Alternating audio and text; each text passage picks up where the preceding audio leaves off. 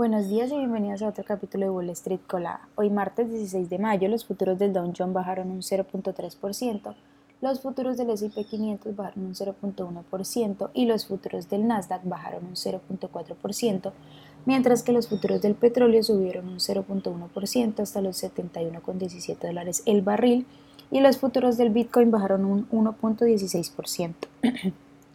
En el calendario económico de hoy a las 8.30 am se publicará el reporte de ventas minoristas de abril.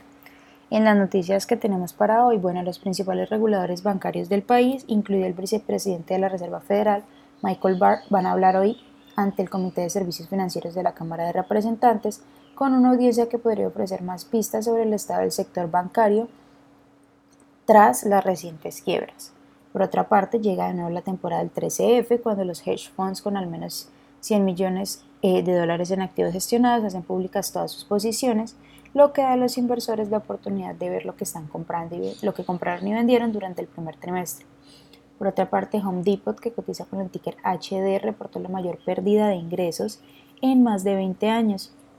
Durante el primer trimestre, la compañía alcanzó ingresos de 37.26 mil millones versus los 38.28 mil esperados. Las acciones bajaron un 3.5% en el pre-market tras el reporte de la compañía. En otras noticias, Capital One, que cotiza con el ticker COF, subió un 6.3% en el pre-market después de que una notificación regulatoria mostrara que Berkshire Hathaway de Warren Buffett tomó una nueva participación en la empresa por un valor de más de 950 millones. New Holdings, que cotiza con el ticker NU, subió un 5.9% tras haber superado las estimaciones del primer trimestre. La, compañía reportó un beneficio neto ajustado de 182.4 millones versus la expectativa de 113.4 millones. En otras noticias, bueno, la adquisición de Activision Blizzard por parte de Microsoft eh, recibió ayer la aprobación antimonopolio de los reguladores de la Unión Europea.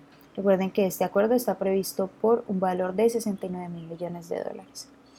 Por otra parte, aún está creciendo la expectativa por el casco de realidad mixta de Apple, que cotiza con el ticker AAPL, que muy probablemente se anunciará en la conferencia de desarrolladores de la empresa el próximo mes. Aún no se ha revelado el precio del dispositivo, pero los analistas del sector esperan que cueste al menos 3 mil dólares. Las acciones que tenemos ahí con predicción bullish son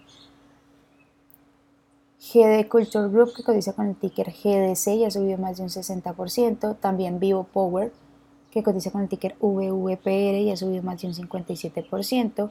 Y Trioca Media Group, que cotiza con el ticker TRK y ha subido más de un 28%.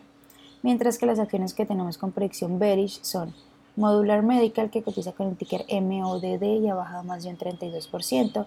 También Tivic Health, que cotiza con el ticker TIVC y ha bajado más de un 27% y Chrome Electronics que cotiza con el ticker CRKN y ha bajado más de un 25%. Esas son las noticias que tenemos para hoy antes de que abra el mercado. Les recuerdo que pueden encontrarnos en todas nuestras redes sociales como Trades y también visitar nuestra página web www.spanglishtrades para que no se pierdan ninguna noticia en actualización del mercado. Como siempre, por supuesto, en español. Gracias por acompañarnos. Los esperamos mañana en otro capítulo de Wall Street Colada.